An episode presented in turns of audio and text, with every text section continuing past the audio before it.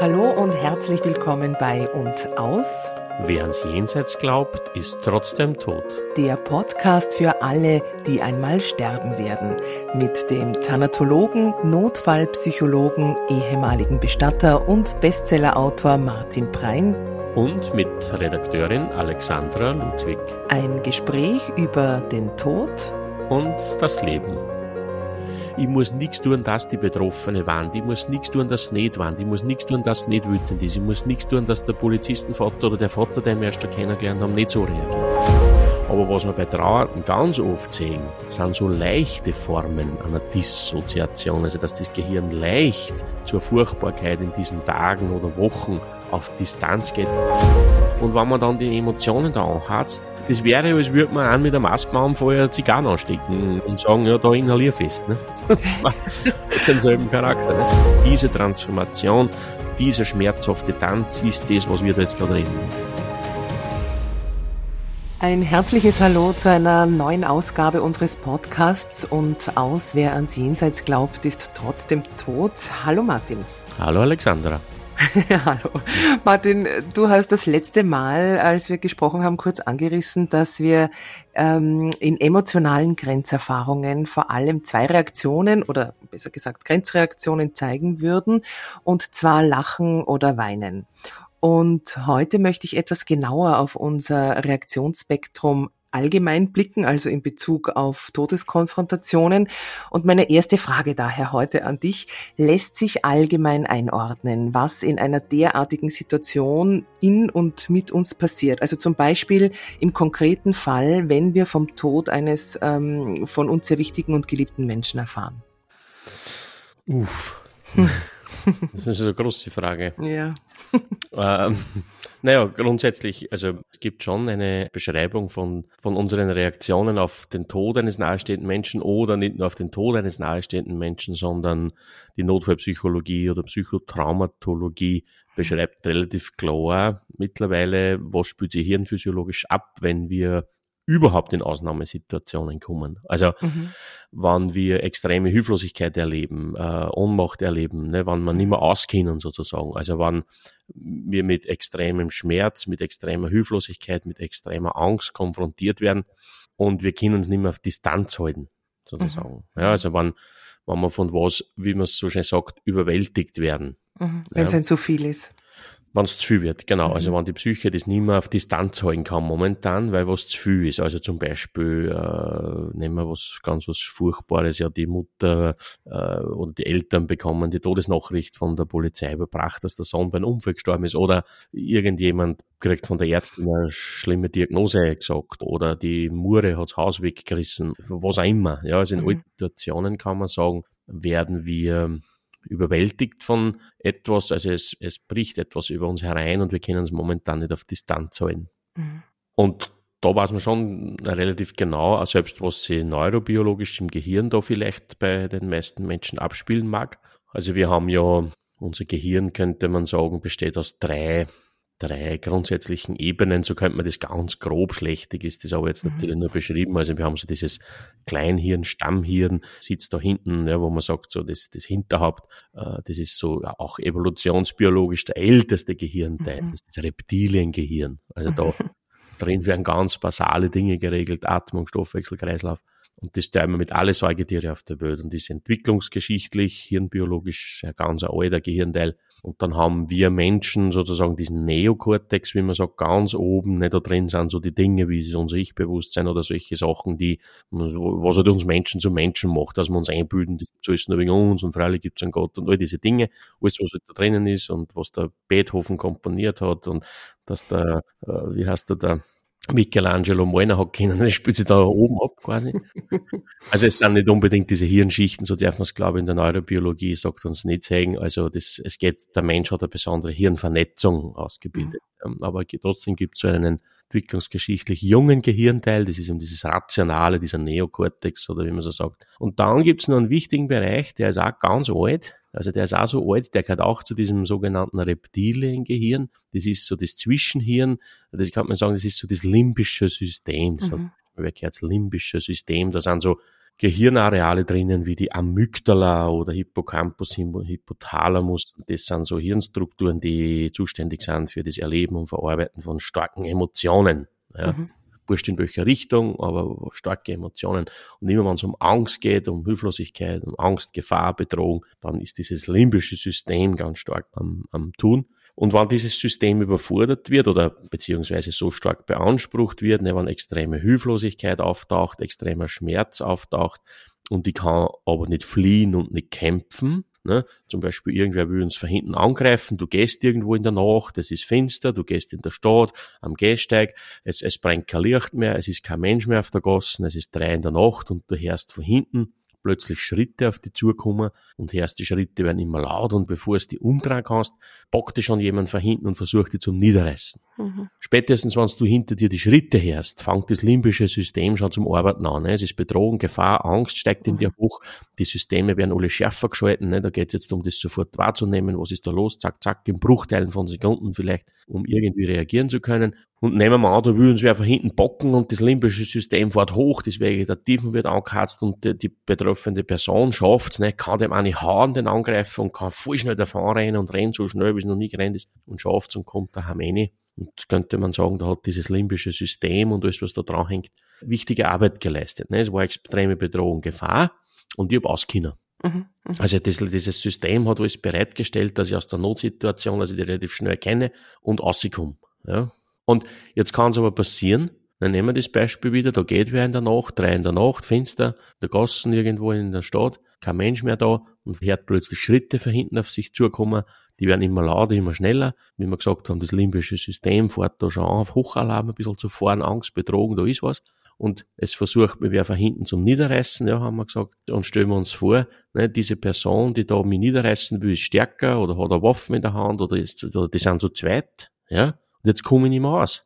Ja, das ganze System fährt auf Hochalarm in mir im Gehirn, die ganze Amygdala, Angst, Bedrohung, Gefahr, aber ich komme nicht mehr aus. Fliegen, kämpfen geht nicht. Ich komme nicht mehr weg aus der Geschichte. Mhm. Ja. Und jetzt kann es sein, dass das Gehirn sozusagen dadurch, das kann man sich bildlich so vorstellen, so stark in die Zange genommen wird. Ja. Mhm. Es ist ein extrem stressreiches Ereignis. Es ist ganz was Furchtbares, überrollt mich. Und ich kann nicht fliehen, nicht kämpfen. Ich kann das, was mich da überrollt, nicht auf Distanz halten. Ja. Mhm wird das Gehirn sozusagen so stark in die Zange genommen, dass im schlimmsten Fall das Gehirn vielleicht zersplittert. Und das nennt man in der Psychologie dissoziieren. Ja? Und das könnte zum Beispiel bei dem Beispiel, was wir jetzt die ganze Zeit hergenommen haben als, als Fantasie, ne, dass die Person, die dann da von hinten angegriffen wird in der Nacht am Gehsteig liegt und der bockt's und vielleicht willst der ausrauben oder vergewaltigen gar.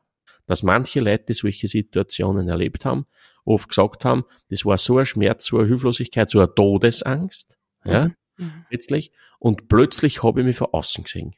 Wie eine außerkörper, außerkörperliche Erfahrung. Ja. Hab den Täter gesehen, hab mich gesehen und ich hab nichts mehr empfunden. Und das ist eine ganz scharfe Form einer Dissoziation. Und was die Psyche da tut, ne, können wir ganz klar feststellen, das ist ein ganz guter biologischer Mechanismus. Die Psyche geht zur Furchtbarkeit auf Distanz, weil es zu viel ist. Mhm, ja? Okay. Und im Todesfall, wenn ein geliebter Mensch verstirbt, passiert ja im Prinzip das Gleiche. Es ist ein extrem stressreiches Ereignis, es ist ganz was Furchtbares passiert und ich kann nicht mehr aus. Ich kann tun, was ich will, es wird nichts anderes. Ja, der Sohn ist tot, der Vater ist gestorben. Ich, ich, ich kann, ne, haben wir dasselbe Prinzip mit diesem in die Zange genommen werden. Ne? Ich kann nicht fliehen und nicht kämpfen. Hm.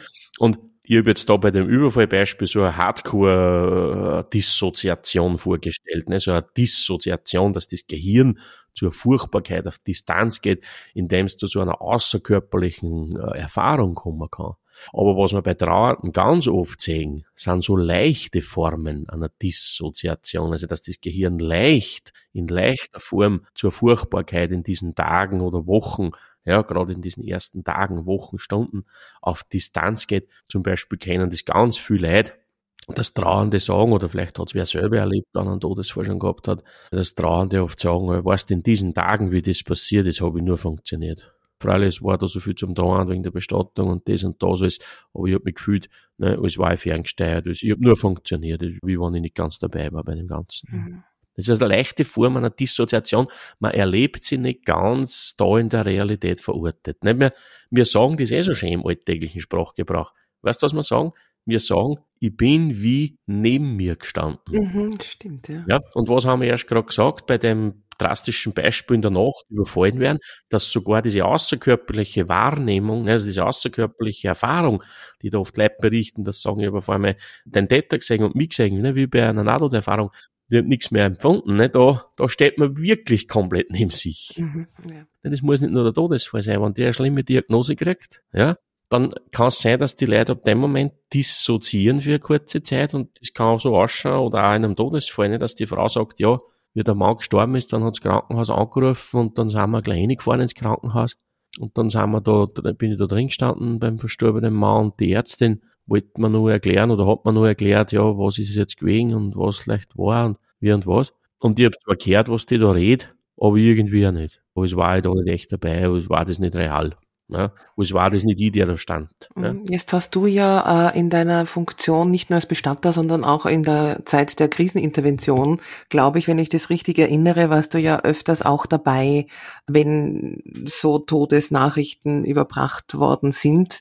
Ähm, welche Erfahrungen hast du da gemacht? Hast du dieses Dissoziieren in äh, unterschiedlichsten Ausprägungen erlebt? Weil ich stelle es mir ja so vor, dass es zum einen dieses Dissoziieren eine innere Einrichtung ist, aber das Ventil, die Reaktion nach außen vielleicht dann eine andere oder eine sehr unterschiedliche sein kann, eben von Lachen bis Weinen. Ja, genau richtig. Das genau richtig unterschieden. Ne? Das, was ich jetzt da kurz ein bisschen beschrieben habe, anhand diesen neurobiologischen Abläufen im Sinn von das limbische System und Amygdala fährt auf Hochalarm und die kann nicht fliehen und nicht kämpfen und das Gehirn wird in die Zange genommen ne? Mhm. und das Gehirn geht auf Distanz und da könnte man sagen, das, was wir da beschrieben haben, könnte man sagen, das ist, was man landläufig meint oder was man landläufig so sagt, die Leute haben einen Schock. Mhm. Ja, da, da haben wir im Prinzip diesen Schock beschrieben. Ja, und du hast vollkommen recht, ne? auf dem Fuße des Schocks oder auf dem Fuße so einer neurobiologischen Reaktion, die sich da anspült im limbischen System, folgt ja sofort der Reaktion. Mhm. Ja, wenn jetzt die Todesnachricht überbracht kriege oder das Krankenhaus ruft da und sagt, der Mann ist gestorben. das müssen, das müssen wir jetzt da vielleicht wichtig dazu sagen. Das, was wir da besprechen, das kann nicht nur auftauchen bei so plötzlichen Dingen. Ne? Wir haben jetzt da so die Beispiele, die Polizei überbringt die Todesnachricht oder so, wo der Sohn gestorben ist bei einem Unfall. Das Ganze kann auch auftreten, wenn der Mann nach fünf Jahren Krebserkrankung dann mhm. plötzlich tot ist und stirbt und vor mir liegt tot. Ja, da kann das genauso auftauchen. Hm, es gibt keine, keine Art der Vorbereitung auf so etwas. Schwierig, schwierig. Ah. Natürlich ist von der Schockqualität was anderes. Das ist schon klar. Fährt die Polizei zu, zu die Leute oder zu den Angehörigen und überbringt diese Todesnachricht oder stirbt jemand von denen, dem ich das schon lange weiß. Das ist natürlich völlig andere Qualität natürlich, aber es kann trotzdem auch bei der Krebserkrankung, wenn ich weiß, mein Mann stirbt und liegt in den letzten Atemzügen und er liegt dann plötzlich tot vor mir, kann das mhm. trotzdem nochmal alles ausgelöst werden, was wir da jetzt reden, weil man kann das nicht vorwegnehmen. Auch wenn ich weiß, dass Vater, Bruder, Mutter, Oma sterben wird, das ist nochmal ganz was anderes, wenn Vater, Mutter, Bruder, Oma dann tatsächlich tot vor mir liegt. Mhm. Ja, ja das ist unwiederbringlich. Genau. Und du hast gefragt, wie können so Reaktionen dann ausschauen, ne? oft in dieser ersten Zeit, in diesen ersten Stunden, Tagen, Wochen. Ne? Das ist also die Zeit der akuten Trauer. Mhm. Unsere Reaktionen können natürlich so ausschauen, ne, ganz in verschiedene Richtungen, von äh, betäubt sein, dass die Leute momentan gar nichts empfinden, von, von Schuldgefühle, von Wut oder mhm. von so tun, wie wenn nichts war, ja, sozusagen die Hilflosigkeit reduzierende Verhaltens- und Reaktionsweisen. Mhm. Ja, was die Leute ja oft erleben in dieser akuten Zeit, ist ja, neben dem ganzen Schmerz, neben der ganzen Trauer, ist ja auch dieses Erleben dieser massiven Hilflosigkeit. Mhm. Die Hilflosigkeit ist das Kerngefühl für den Ganzen, was wir da jetzt reden. Es ist extreme Hilflosigkeit. Ich kann nichts mehr tun, ich kann nichts machen. Der Sohn ist gestorben. Oder wir haben das Beispiel Überfall da in der Nacht. Ne? Das ist eine völlige Hilflosigkeit. Ja? Und hinter jedem schweren Psychotrauma steckt das vorherige Erleben einer massiven Hilflosigkeit, einer existenziellen Hilflosigkeit ich bin im Auto eingeklemmt und krieg keine Luft mehr und ich weiß, ich stirb da jetzt, oder ne, oder die Polizei bringt die Todesnachricht, oder was auch immer, das Haus ist abbrennt, ich kriege eine schlimme Diagnose. Und das Gehirn versucht natürlich, einerseits haben wir gerade erst gesagt, im Sinne der Dissoziation auf Distanz zu gehen und natürlich diese Hilflosigkeit zu reduzieren probieren. Und das kannst du zum Beispiel oft beobachten, oft durch verschiedene Reaktions- und Verhaltensweisen. Ne? Mhm. Jetzt bist du da geschult äh, gewesen äh, oder bist du natürlich aber auch in dieser Zeit, wo du damit so stark konfrontiert warst, äh, gab es dennoch Reaktionen, die dich trotz deines Wissens total überrascht haben, mit denen du dann doch nicht gerechnet hast? Ja, sicher. Ich, ich kann mich mal erinnern an einen Vater, wo man, das war in der Bestattertätigkeit noch, da ist der Sohn verstorben bei einem Verkehrsunfall. Also das war ein Motorradunfall und wir haben, wir sind dort hingerufen worden zu dieser Unfallstelle, um den verstorbenen Motorradfahrer abzuholen. Und, mhm. und wie wir hinkommen sind, hat uns der Polizist, der dort, äh, die Polizei, die uns da äh, erwartet hat schon, hat uns dann berichtet, dass die Eltern auch bereits sich an der Unfallstelle befinden, aber die sitzen da war neben der Unfallstelle so ein Kaffeehaus. Mhm. Und da sind die drinnen gesessen und sind von der Krisenintervention betreut worden. Und wir haben den Verstorbenen auf unser Trage gelegt und haben ihn ins Auto rein da. Und der Polizist hat uns gerade die Daten aufgeschrieben vom verstorbenen äh, Burm und plötzlich ist der Vater da gestanden. Vor mir steht der Vater neben uns von dem verstorbenen Buben und sagt, grüß euch, du, wie tun wir denn? Äh, heute ist Sonntag, das war Sonntag, wie das passiert ist. Äh, sollen wir morgen zu euch in Bestattung kommen oder weil heute am Sonntag wird ja nichts tun? Da waren so deppert an, wenn sie so deppert spielen. Also da hat er gemeint, im Buben mit Motorrad, ne, wenn sie so deppert spielen, mit Motorrad, äh, kannst du eh nichts machen. Ne? Ich, hab's, ich bin selber Polizist, ich habe sowas eh schon oft gesehen und da, da, da, da, da. So hat er geredet. Okay. Mhm. Ja. Und da schluckst du momentan einmal, aber ja. muss man natürlich sofort checken, um was geht's da? Ne? Vollkommen klar. Er ist in einer extremen Hilflosigkeit. Das, was wir jetzt da beschrieben haben, das Gehirn ist in der Zange, ne? es ist extreme Hilflosigkeit. Und was ist ein Gegenmittel von Hilflosigkeit? Handlungsfähigkeit. Und da erlebt er sich in dem Moment handlungsfähig. Da hat er Oberwasser sozusagen über das Geschehen, ne? Indem er sozusagen sein Gehirn einem ermöglicht, dass er da so redet, und so deppert, dann kannst du eh nichts machen. Ich bin selber Polizist, ich habe es schon oft gesagt, da, da, da, da, ne? Da hat er sozusagen auf sein Polizistenhirn zurückgegriffen in dem Moment. Das ist, hat sich da eingeschaltet. Weil genau das sagt er selber, wenn er als Polizist im Dienst steht. Mhm. Wo ein 26-Jähriger mit dem Motorrad ums Leben kommt, sagt er genau diese Dinge. Ne? Also das nimmt quasi so ein Gegengewicht zu diesem inneren Zangenwahnsinn ein, der da gerade ja. stattfindet. Aber das stelle ich mir ja nur punktuell vor, oder? Das kann ja nur in, in, weiß ich nicht, vielleicht in dieser Situation, vielleicht auch noch zehn Minuten danach. Aber irgendwann ähm, kann das ja nicht mehr oder oder sickert äh, mhm. der Schmerz mhm. und die Realität und Endlichkeit dann durch. Genau. Na, es geht ja wahrscheinlich gar nicht darum, dass sich der nicht der Situation, ein Teil seines Gehirns ist ja der Situation sehr wohl bewusst, ne, mhm. natürlich. Aber du hast vollkommen recht. Ne? Also äh, erstens einmal, das ist eine Form von Handlungsfähigkeit, da ganz momentan akut. Ne? Wir haben gesagt, das Gegenmittel mhm. zur Hilflosigkeit ist Handlungsfähigkeit. Ne? Zum Beispiel, kurzen Ausflug in ein weniger scharfes Beispiel. Man oft trauernde sagen, das haben wir erst schon gesagt, trauernde sagen oft in dieser ersten Zeit, ne, sagen sie gerade, wo der Mann gestorben ist, gerade in der ersten Woche oder so bis zur Bestattung, da, da war so viel zum Tun, da muss man so mhm. viel organisieren und Bestattung und das und das und man ist eh so neben der Spur, ja, man muss so viel machen und dann sagen oft Leute, aber dass da so viel zum Tun war, hat mir irgendwie geholfen. Also uns war spinnert worden, sagen oft Leute, ja. Also da sieht man wieder diese Bedeutung, dieses äh, Hilflosigkeit gegen Mittelhandlungsfähigkeit, was das für stabilisierende Funktion haben kann. Und das, was wir da jetzt geredet haben, ne, vom Polizisten, von dem Vater, ne, wo, der, wo der Sohn da bei einem Unfall gestorben ist, oder was du auch gesagt hast, ne, dass diese Mechanismen ja, das sind Schutzmaßnahmen. Mhm, mh. Das sind Schutzmaßnahmen der Psyche, weil es momentan viel zu viel ist und die mhm. Psyche geht auf Distanz. Und das ist wichtig, da müssen wir jetzt einen kurzen einen Blick, Blickwechsel machen. Das ist für uns als Mitmenschen nämlich auch extrem wichtig. Mhm. Also nicht, das heißt für uns als Mitmenschen, als gute Freundin, als gute Nachbarin, als ganz egal wer, der halt in dieser Zeit mit akut trauernden Menschen zu tun hat kann es wichtig sein zu wissen, dass, dass viele der Reaktions-, Verhaltens- und Erlebnisweisen der Betroffenen einen Sinn haben mhm. und wir nichts dagegen tun müssen oder gar nicht sollen. Der Polizistenvater oder dieser Vater, der da so reagiert hat, ja, das ist eine Schutzmaßnahme und das gilt zu würdigen.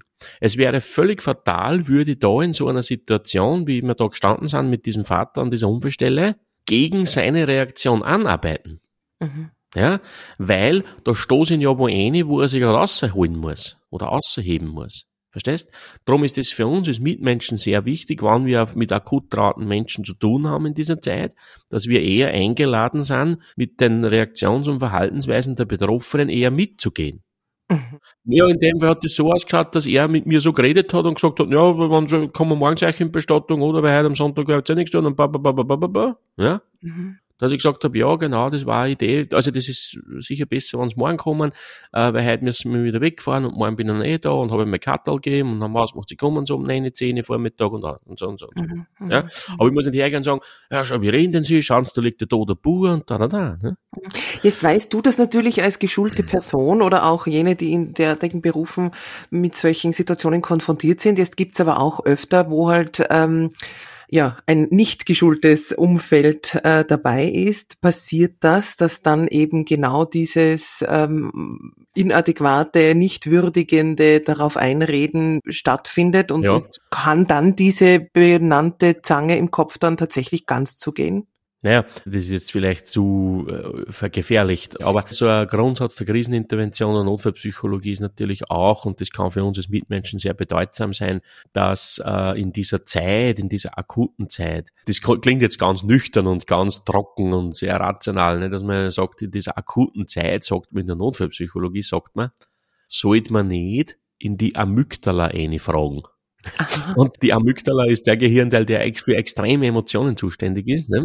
Und eben Angst und Schmerzen, ne? und, und überhaupt Emotion, und man sollte nicht eine fragen, und da hasst zum Beispiel, ne, wenn ich jetzt bei den Vatern stehe, oder von meiner besten Freundin ist der Mann plötzlich gestorben gestern, oder der Sohn hat das Leben genommen, und ich sitze bei ihr, ne, dass man nicht sozusagen in die Emotionen eine fragen sollte, im Sinn von, ja, wie geht's dir denn, wie fühlt sich das an, wie spürt sich denn das an, ne? das ist Vorsicht weil die Betroffene muss ja gerade eher zu dieser Furchtbarkeit immer wieder, also die Psyche immer wieder ein bisschen auf Distanz gehen zu der Geschichte. Mhm, ja? Mhm. Und wenn man dann die Emotionen da anhatzt, das wäre, als würde man an mit einem Astmann vorher Zigarren anstecken und sagen, ja, da inhalier fest. Ne? Das war denselben Charakter. Ne? Also es geht in dieser Zeit, da reden wir dann eh noch ein bisschen genauer, vielleicht in dieser Zeit für uns als Mitmenschen, waren mit betroffen jetzt dann viel eher um Sicherheit, Ruhe, Dinge mit den Menschen zu tun oder nicht zu tun, um, um vielleicht einer Hilflosigkeit reduzieren zu helfen und so weiter. Ja, aber nicht um Emotionen, sondern es geht eher um Fakten. Wann schon geredet wird, dann eher um Fakten. Mhm. Was war da? Wie haben sie das gesehen? Was war denn da? Was haben sie denn dann da? Was ist dann passiert und wie war es dann? Und so und so und so. Ja aber nicht, wie gespielt sie das an, wie fühlst du jetzt, wo, wo, wo, das ist, das mit Vorsicht zu genießen, ja. Aber du hast was Wichtiges gesagt. Oder gefragt eigentlich. Du hast erst ja gefragt, äh, okay, das sind jetzt so akute Reaktionen, ne, so dass Leute so reagieren können, so dissoziieren oder so, oder halt, ne, dass das und das dann so ausschauen kann. Diese Reaktion kann punktuell auftreten oder immer wieder mal auftreten oder nur einmal, dass Leute oft sagen, ich habe mir erlebt, völlig betäubt. Mhm. Also ich habe nichts empfunden. Also, dass die Mutter sagt, wie der Sohn gestorben ist, sind wir ins Krankenhaus gefahren und dann, dann sind wir da vor dem Bild gestanden, vor dem verstorbenen Sohn. Und die Tochter war da und war ganz aus dem Heisel und der Mann und so weiter und ich bin da gestanden und ich habe nichts empfunden. Mhm. Gar nichts. Mhm. War völlig gefühlsleer. Also keine Empfindung in irgendeiner Richtung. Und da sehen wir, das ist eine ganz wichtige Schutzmaßnahme der Psyche. Ne? Sie geht auf Distanz und empfindet einmal nichts momentan. In der Form geht's auf Distanz. Das ist, wie wir es körperlich auch kennen, du tust irgendwo weh, du schneist dir, du tust weh und spürst aber nichts momentan. Genau. Ja? Und das kann punktuell auftauchen bei den Leuten. Ne, das betäubt sein, oder es kann in der Trauer, in den ersten akuten Zeiten, also in den, in den ersten starken Wochen immer wieder auftauchen, punktuell. Nicht, dass die Leute sagen, ja, wissen Sie, der Tag schaut so aus. Da stehe ich auf in der Früh, dann wird mir wieder in der Früh komplett bewusst, was passiert ist, nicht, dass der Bub tot ist und nicht mehr kommt. Dann bin ich komplett im Schmerz, dann kommt die Nirvana. Dann habe ich wieder äh, eine Stunde, zwei, da bin ich voller Wut.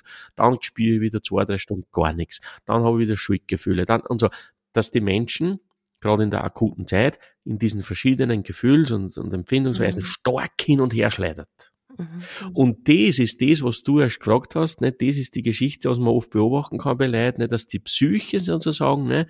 zur Furchtbarkeit wieder auf Distanz gehen muss dann ist natürlich wieder vollkommen klar, was passiert ist. Es kommt der ganze Schmerz dazu. Dann wird das wahrscheinlich wieder zu viel. Dann geht die Psyche wieder irgendwie auf Distanz, indem dann wieder eher Betäubtsein erlebt wird oder Wut oder sonstige Dinge oder, oder, oder dass man wieder Momente erlebt, wo man es rationalisieren kann und sagen, nein, es muss eh weitergehen, man muss eh stark sein, es hilft ja nichts und so und so und so, ja. Und dann wieder, dann wieder völlig im Schmerz, dann wieder, verstehst, dass die mhm, Psyche mhm. stark hin und her pendelt im ersten Moment nicht? Es fährt zu wie zur Furchtbarkeit, dann wieder down, weil es zu viel ist. Und das wird in die ersten Wochen so dahin pendeln vielleicht und das starke Hin- und Herpendeln wird aber mit der Zeit langsamer werden, weniger werden, weniger werden und dann geht's halt ganz ins normale Trauerleben hinein mit zunehmendem Realisieren, mit zunehmendem Begreifen, mit zunehmendem kleinen Millimeter des Akzeptierens oder des sich hineinwandelns ins zuerst geliebter lebender Ehemann, jetzt verstorbener geliebter Ehemann. Ne? Das muss sich langsam schmerzhaft da hinein transformieren und diese Transformation, dieser schmerzhafte Tanz ist das, was wir da jetzt gerade reden. Ne? Und natürlich sind die Reaktions- und Verhaltensweisen hochindividuell. Ne? Die können so ausschauen, bei der Person so, bei dem so, bei dem so. Mhm. Und diese Unberechenbarkeit ist ja für einen selbst, stelle ich mir vor, ähm, kaum auszuhalten und sehr anstrengend. Aber natürlich auch für das Umfeld macht auch diese Unberechenbarkeit so schwer, auf die Trauernden genau. zuzugehen. Äh, und liegt da auch ein, ein Stück darin drin, eben weil auch wir so machtlos sind und fehlt es uns da ein Stück weit einfach an diesen Ertragensqualitäten. Also mhm. weil wir immer so einen Lösungsdruck haben oder mhm. glauben, irgendwie jetzt auf welche Reaktion auch immer auch reagieren zu müssen. Also einfach nur da zu sein ist fast unmöglich. Mhm, mh. Ja, wir wissen es eigentlich, dass man, eigentlich im Kern wissen wir es eh alle, dass man in so einer Situation nur da sein kann, was möchte man sagen, was möchte man tun, man kann nichts leichter machen, nichts wegnehmen, ich kann kein Gramm Schmerz leichter machen und so weiter, das wissen wir eigentlich ganz genau. Aber trotzdem natürlich haben wir einen starken Drang noch, wie du eh genannt hast, so Problemlöse, äh, Kulturdruck, ne, oder wir müssen irgendwas tun, ich muss was sagen, man kommt selber innerlich massiv unter Druck und möchte natürlich irgendwas lösen, irgendwas sagen, irgendwas Tröstendes, was Weihevolles. Auf der anderen Seite wissen wir, greift es aber nicht in dem Moment, ne da schleudert es uns auch gescheit hin und her und die Trauernden konfrontieren uns natürlich, gerade wenn es um einen Todesfall geht, ne, mhm. auch mit uns auch mit dieser ganzen Hilflosigkeit und Ohnmacht da momentan einmal dem Tod gegenüber. Ne. Mhm. Äh, das konnte meiner Tochter morgen passieren, ne, was da jetzt passiert ist und so weiter. Es löst natürlich auch viel in uns aus und auch in unserem Gehirn, wenn wir auf Trauernde treffen in der akuten Zeit, spült in unserem Gehirn dasselbe, ähnliches ja ab. Ne? Mhm. Unser Amygdala und unser limbisches System wird extrem angeflutet. Wuhuhuhuhu, ich stehe jetzt vor der Frau, wo der Bub vor drei Tagen gestorben ist beim Verkehrsunfall. Extreme Angst, extreme Hilflosigkeit kann sie auftun. Ne? Und da spült sie in uns ja genau dasselbe ab, im Gehirn auch, könnte man sagen, momentan. Ne? Es ist vielleicht hilfreich zu wissen, ne, und das kann eine Form von Handlungsfähigkeit sein für uns auch, zu wissen, dass in der Situation eben es genau darum geht, dass ich jetzt da bin, ne, ein Stück weit mitgehe mit den Reaktionen, vielleicht ein bisschen einladen kann zum, zum, zum Strukturieren, wenn wer recht emotional ist, ne, es ist oft hilfreich, wenn wer recht emotional hektisch ist und sagt, da, da, da, da, da, irgendwie so ganz über, übertut, dann kann es oft helfen, wenn man zum Beispiel einlädt zum Reden, ne, dass man sagt, du, erzähl mal, ne, wie ist denn das dann gewesen, wie da der Vater dann zusammengebrochen ist, und was habt ihr dann mhm. da, und ja, dann haben wir die Rettung gerufen, und dann, ja, und was habt ihr da und da, ja, dann haben wir da, da, da, da, und was habt ihr da und da, da, da, da, da, da, da, ne, und schon muss der Betreffende rational was strukturieren. Meistens werden die Leute dann emotional ein wenig ruhiger. Aber wenn ich jetzt zu meiner besten Freundin heimfahre, wo sie der Bruder das Leben genommen hat, mhm. heute, und die sitzt da auf der Couch und hat einen Puls den Arm und weint und weint, ja, dann wirst du dazu sitzen, wahrscheinlich wirst du es in den Arm nehmen, wahrscheinlich wirst du da mitwarnen und es wird nichts geredet werden. Ja, dann, dann gilt es da mitzugehen, sozusagen. Ja. Also es geht aber um das Probieren, dass wir eher mit den Trauerreaktionen, mit diesen akuten Reaktionen der Leid dieser Zeit eher mitgängen. Ne? Mhm. Ich muss nichts tun, dass die Betroffene waren. Ich muss nichts tun, dass es nicht waren. Ich muss nichts tun, dass es nicht wütend ist. Ich muss nichts tun, dass der Polizistenvater oder der Vater, den wir erst kennengelernt haben, nicht so reagiert. Ne?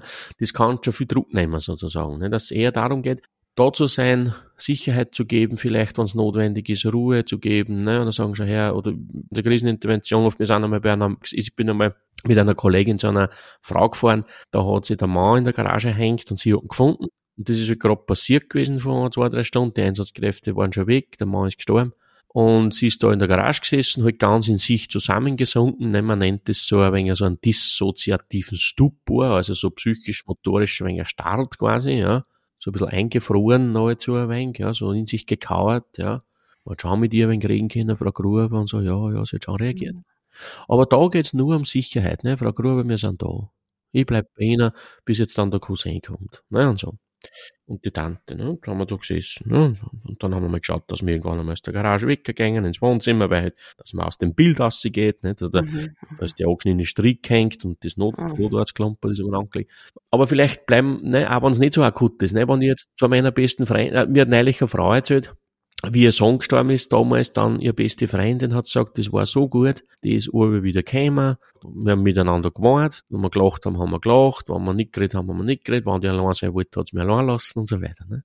Diese Freundin hat genau das getan in dieser akuten Zeit, da weitgehend mitzugehen ne, und so weiter. Und, und, und das kann auch ganz wichtig sein, dann, dass man, wenn es da jetzt eine gute Freundin ist oder wer, dass man dann auch praktisch hilfreich wird, ne, dass man leider mhm. Dinge annimmt oder sagt, du weißt was, ich wasche die Wäsche, ich koche das, ich hole dir was zu einkaufen. Solche Dinge ja, ist auch wichtig, ne, praktisch hilfreich sein dann auch.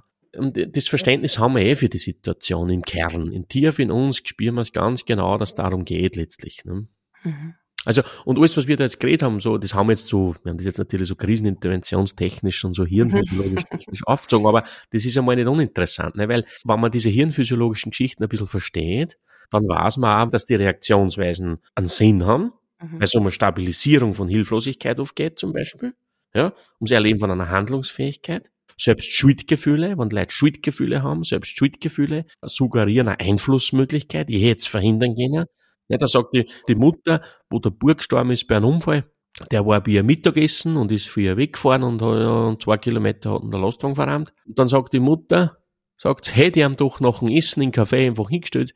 Ich hab ihn gefragt, ob er einen Kaffee will, er hat nein gesagt, aber hätte ihm den Kaffee einfach trotzdem hingestellt mhm. und hätte ihn trotzdem drungen, dann war er zu einer Zeit nicht bei der Kreuzung gewesen. Mhm. Ja, ja, verstehe. Mhm. Genau. Und da ist wichtig zu wissen, dass selbst diese Schuldgefühle in dieser Zeit eine wichtige stabilisierende Funktion haben können.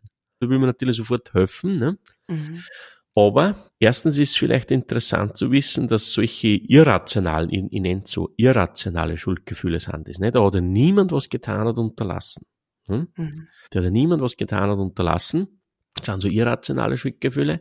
Und da sozusagen ist hilfreich, ne, zu wissen, ich kann das nicht wegnehmen, weil es irrational sind. Also ich hab's, sie, sie hat ja nichts getan, ich kann ja gar nichts ausreden, weil sie auch nichts da hat. Das weiß eh die Betroffene selber auch. Mhm. Die Mutter mit dem Kaffeehafer hat nachher aufgesagt, ja, das ist eher Blödsinn, ne? Das kannst du gar nicht wissen, das war auch dabei, aber die Schuldgefühle hat's.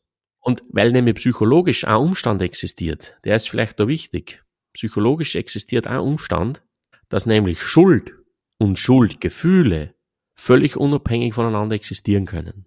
Es gibt Menschen, die werden schuldig und erleben null Schuldgefühle. Die Politik, die Wirtschaft behauptet, ist voll von die Leute. Ja? Diese Genre zieht die Leute noch halt so an. Ja? Und dann gibt's Menschen, die haben nichts getan und werden von Schuldgefühlen zerfressen. Mhm, mh, mh. Und weil dieser Umstand existiert, dass Schuld und Schuldgefühle ne, unabhängig voneinander existieren können, hat es überhaupt keinen Sinn, wenn ich derer rational herum, sozusagen, rational Schuldgefühle ausdiskutieren, aber emotional erlebt. Das nutzt doch gar nichts. Was wir aber da tun können, ist folgendes. Den Betroffenen zu helfen, in dem Moment Schuld und Schuldgefühle auseinanderhalten zu helfen. Wenn ich zum Beispiel zu der Kaffeehafermutter gesagt habe, ein paar Mal im Gespräch, da erleben sie gerade Schuldgefühle, obwohl sie keine Schuld haben. Mhm, okay. Und da sage ich ja zwei Sachen, das Schuldgefühl hast das Siege, das nehme ich wahr und das, das wird wertgeschätzt, also da, dagegen gehe ich jetzt gar nicht vor, kann ich auch nicht wieder, die, die sind da, aber Schuld hast du nicht das kann sozusagen für Betroffene wichtig sein, das immer wieder mal gehört zu haben oder sich selbst dann sagen zu können mit der Zeit, nicht, dass sie sagen, ja, er lebt gerade Schuldgefühle, obwohl ich keine Schuld habe, mhm. weil es da zum Beispiel zu einer Entidentifizierung kommen kann mit diesem Schuldgefühl. Ne? Mhm. Das ist also ein Unterschied. Ist ne? fast ein goldener Satz für mich, ja, ja, ja weil ich stelle mir ja gerade, äh, das eine ist ja eben dieses Gefühlschaos, diese unberechenbaren, starken, äh, oft irrationalen Gefühle und das andere ist ja dann auch mhm. ähm, diese vielen Fragen, die dann, glaube ich, auftauchen, dieses Warum und ja. eben warum jetzt ja. oder warum so oder mhm. speziell auch das Suizid angesprochen. Ja, ne? Also da gibt's ja, wirklich auch einen Overflow an, an Fragezeichen in genau. einem und, und Sehnsucht nach Antworten, die man aber auch nicht geben kann, genau. meistens. Da, da sagst du was Entscheidendes, nämlich was eine ganz wesentliche Einladung an uns Mitmenschen ist in der Begegnung mit akut Trauernd in der Zeit. Ja? Und vielleicht vergessen wir wieder diese Hirngeschichten. Das ist nur Hintergrundinformation, die interessant sein kann. Eine wesentliche Einladung an uns Mitmenschen ist eben, wie wir schon gesagt haben, einerseits mit den Trauerreaktionen der Betroffenen ein Stück weit mitzugehen. Ich muss nicht anarbeiten, ich muss nichts tun, dass die Betroffenen nicht waren, die muss nichts tun, das waren, die muss nichts tun, das, das nicht wütend ist.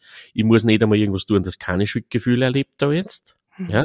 Also wir gehen ein Stück weit mit und was auch wesentliche nächste Einladung an uns ist, und die kommt da jetzt genau durch, ist die, dass wir eingeladen sind in der Begegnung mit den Betroffenen, sie so wahrzunehmen versuchen, wie es einer da jetzt gerade geht. Mhm. Also das wahrzunehmen, was ist gerade der Fall. Und das Beispiel jetzt mit den Schuldgefühlen ist sowas. Was ist der Fall, wenn sie mir diese Kaffeehafer-Geschichte, diese Mutter mir das sagt? Was ist der Fall? Sie sitzt gerade da und erlebt Schuldgefühle, obwohl es keine Schuld hat. Und das sage ich ihr. Ne? Die Betroffenen wahrzunehmen, wie es einer gerade geht. Ne, wenn da die Frau sitzt und sagt, warum, warum, ne, warum, ne, wieso er, warum wir, ne? Mhm. Das wahrzunehmen. Sie sitzt gerade da und hadert und ringt um diese Warum-Frage und sie kann es nicht beantworten. Mhm. Und dann sage ich zur Betroffenen, da sitzen sie gerade da und ringen um diese warum und es schleudert ihnen innerlich hin und her um diese Warum-Frage und sie finden keine Antworten. Ja, genau ne, sagt's dann. Hm. Oder wenn da die Mutter sitzt, wo der Bub gestorben ist und sagt, sagt ich kann, ich kann es gar nicht fassen, ne? Dass der nicht mehr heimkommen soll, nicht mehr, nicht, dass ich das wahrnehme. Ich sage, sag, es kommt in der Früh wie in einem Film oder wie in einem Traum, aus dem sie gleich wieder aufwachen müssen. Ne? Ja, genau. Ne? Also Sehr selbst wenn du das jetzt werden. so aufzählst, hat es einen wohltuenden Effekt auf mich und gleichzeitig merke ich aber auch, wie schwierig das, ja. glaube ich, ist, dass man eben das so annimmt und nicht in irgendeiner Form lösungsdruckmäßig dagegen arbeitet. Auch, also das ist schon auch so ein Balanceakt, äh, den ja, man ja. vielleicht ja, durchs darüber reden, so wie es wir jetzt auch tun, sich ähm, ja vergegenwärtigt und innerlich sich dann doch vielleicht ein bisschen auch vorbereiten kann auf sowas. Und wir dürfen da auch mit uns ganz gnädig sein als Mitmenschen. Ne? Wir müssen das nicht, das, was wir da jetzt drehen oder was ich jetzt gesagt habe, mit dieser Einladung und die Betroffenen wahrzunehmen und vieles mehr, das ist immer nur Bemühen. Mhm. Einmal gelingt uns leichter, einmal nicht so gut. Wir stehen auch extrem unter Druck. Ne, wenn jetzt vor der besten Freundin steht, wo sich der Bruder gerade lebt noch hat, oder vor der Nachbarin, wo vor ein paar Tagen der Burg gestorben ist bei einem Unfall. Da kommen wir extrem unter Druck gar, ne? Und, oder es hängt voll davon ab, eben in welcher Rolle bin ich da, was ist passiert, ja? Und es kann in so Situationen oft sein, dass wir viel schneller reden, als was wir denken.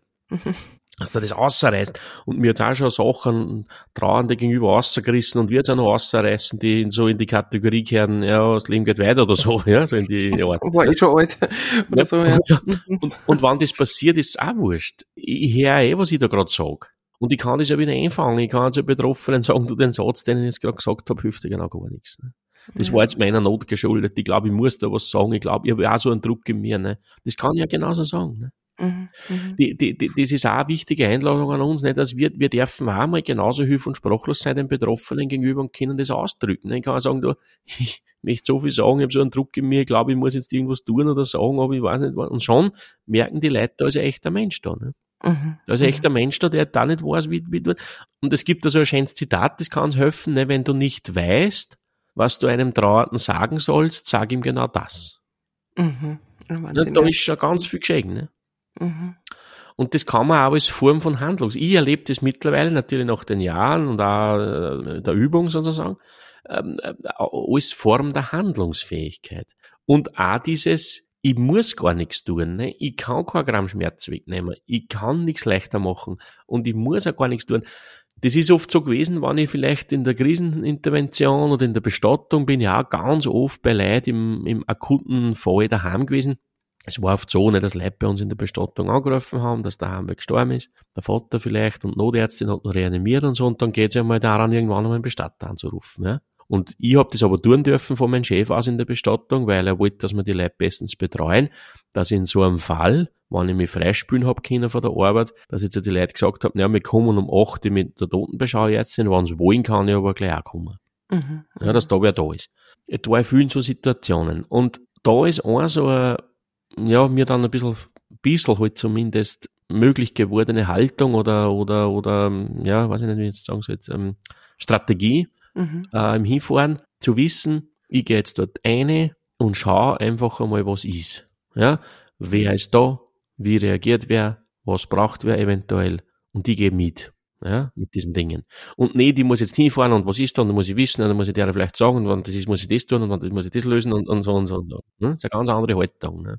Die, es gibt eine wunderbare Notfallpsychologie, Professorin in Österreich, die Barbara Juen, ist so die Notfallpsychologie Päpstin von der Uni Innsbruck. Und die hat das einmal wunderschön beschrieben, ne, in welcher Situation sie oft so akut trauernde Menschen befinden, ne, dass die gesagt hat, die Vergangenheit existiert nicht mehr, hm. die Zukunft ist nicht vorstellbar, und die Gegenwart ist nicht zum Ausholen. In der Situation sind die Leute, ne, und da brauche ich gar nicht glauben, dass ich arms Würstel, der Martin Brein, ne, jetzt kommen kann und eins, zwei, drei irgendwas leichter machen, sagen oder tun. Ne, was war denn das? Es geht um viel mehr Demut, Zurückhaltung, Wertschätzung, dienende Demut. Ne? Und nicht ich bin jetzt wichtig, ne? und nicht ich bin bedeutsam, sondern ich bin nur da irgendein genauso ein armer Schlucker da gerade, ja. Hm. Aber in ja, dieser weiß. Rolle des Daseins bist du dann, oder ist man dann doch sehr bedeutsam? Weil, bedeutsam, weil man, ja weil es einen Halt gibt, wenn wer da ist, ja. weil es Hilflosigkeit reduzieren kann, wenn wer da ist, oder auch wenn es um, ne, da, was man dann halt auch immer gemeinsam tut, egal, ich bin einmal mit einer Bayerin äh, Krisenintervention in Stall gewesen, Queermöcher und so weiter, ne, es müssen dann auch da Dinge getan werden, es gibt Struktur, es gibt Sicherheit, es gibt Handlungsfähigkeit, ne, und so weiter, und, und es ist wer da, der emotional mit einem Fuß ein bisschen draußen ist, ne, das ist ja auch hilfreich für Trauernde oft, oder das erlebt man oft auch, gerade in der akuten Zeit, wenn es ein angenehmer Mensch ist, als hilfreich. Wenn die sagt, geh, mhm. schleichen Sie und fahren, will allein sein, dann Dann fährst selbst du. Ja, na, logisch, ist eh klar. Was. ist logisch, ne? die, die Betroffenen ja. sind ja nicht krank und nicht, nicht, nicht jetzt da, da ne? Mhm. Und das, was wir jetzt geredet haben, alles, von den Hirnstrukturen abläufen und das alles und mit der halben Begegnung, das kann so sein, das muss so überhaupt nicht sein. Ne? Mhm. Also gerade das mhm. mit dem Hirn, mit dem Schock und Reaktion, das muss, das, das muss überhaupt nicht sein bei Leuten. Ja, also manche Leute sind eben vielleicht wirklich schon ein Stück weit vorbereitet, weil der Mann schon lang krank ist. Oder es wird als Erlösung auch zu einem guten Teil erlebt, weil es vielleicht schon so ein Elend war. Natürlich ist man traurig, aber es passiert vielleicht nicht diese starke Überflutung mit der Hilflosigkeit, wie wir es beschrieben haben. Ne? Oder bei uns ist einmal eine Frau in der Bestattung, also bei mir gesessen in der Bestattung, der ist der Mann verstorben, gestern Krankenhaus nach 50 Jahren Ehe und die erwachsenen Kinder waren mit und sind da bei mir gesessen im Büro und wir haben so die ersten bestattungstechnischen Dinge besprochen und da sitzt man gleich mal zwei, drei Stunden beieinander und dann sind irgendwann einmal nach einer Stunde die zwei erwachsenen Kinder eine Rachen gegangen raus. Mhm. Und ich bin mit der Frau dann da alleine gesessen und dann hat sie gesagt zu mir, wie wir alleine waren, hat sie gesagt, wissen Sie was, ich bin froh, dass er weiter ist. Ja, ja, er hat nur gesoffen, nur geraucht, nur gewalttätig gewesen. Ne? Und ne, da ist sicher auch nicht viel von dem abgerannt, was wir jetzt da geredet haben. Ne? Ähm, okay. Also diese Demut nehmen wir auf jeden Fall mit, ja. äh, auch jeder Reaktion in der Situation gegenüber und auch dieses mit sich selbst da auch ein Stück weit gnädiger umzugehen. Und, und, und was, was auch noch wichtig ist, dass die Betroffenen sozusagen oft in der Ausnahmesituation auf die ganze Welt eine Wut haben, weil alle gerade nicht erleben müssen, was ich erleben muss. Ja? Und das kann der Grund sein, warum wir, oder das kann auch der Grund sein, warum wir als Mitmenschen dann auch in der Begegnung oft gar nichts mehr richtig machen können. Ah, okay. Alles, mhm. was du tust oder sagst oder probierst, geht alles in Tosen. Aufgrund dieser Wut. Ne? Oder diese Wut auf die ganze Welt und auf die ganzen Menschen kann sich oft auch so ausdrucken, dass die Leute oft sagen, ja, hundertmal mehr Beileid und man keiner ehrlich. Okay. Und das stimmt mhm. ja nicht, ne? ganz. Hm? Aber so kann es halt erlebt werden. Ne? Das ist auch noch wichtiger als, als Vervollständigung dieses Bildes. Nicht? Und nicht nur wir sind jetzt die dummen Mitmenschen, die nicht wissen, wie umgehen mit sowas, ja, sondern das sind hochkomplexe Dinge natürlich. Und auch seitens der Trauernden kommt vielleicht viel Ablehnung oder Unmöglichkeit, dass man jetzt noch was richtig machen könnte und so weiter. Ja. Da also, passt ja auch dazu, du hast ja auch schon erwähnt, dass eben Trauernde besonders gut, genau und viel wahrnehmen. Also, dass das äh, ja. im, im Gegensatz zu meiner Erstannahme, nämlich, dass man im Schmerz vielleicht eher in so einem Wahrnehmen Wahrnehmungstunnel äh, sei, eben genau umgekehrt ist. Ja, ja. Das kann sein mit dem Tunnel, was du sagst, das kann es schon ergeben, aber okay. es ist davon auszugehen, wurscht, wie die Reaktions- und Verhaltensweisen ausschauen oder ausfallen. Ne, wenn wir nochmal zurückschauen, kurz zum Gehirn. Wir haben gesagt, das ist ein evolutionsbiologisches Programm in uns. Es ist extreme Hilflosigkeit, Bedrohung, Gefahr. Das limbische System fährt auf Hochalarm. Ja? Mhm, und mhm. das Gehirn unterscheidet ja in Teilen nicht, in manchen Teilen des Gehirns, wird ja nicht unterschieden bei den Abläufen jetzt, die sie da in den Gang sitzen. Geht es da um einen Todesfall, geht es um einen Überfall, ist das Haus abbrennt oder sonst was. Mhm, ja? Mhm. In manchen Teilen unterscheidet das Gehirn da überhaupt nicht. Für andere Gehirnteile spielt es natürlich einen Riesenunterschied. Oder ist ein Riesenunterschied, geht es um einen Todesfall, einen Überfall, das Haus abbrennt. Ja? Aber in manchen Gehirnteilen nicht.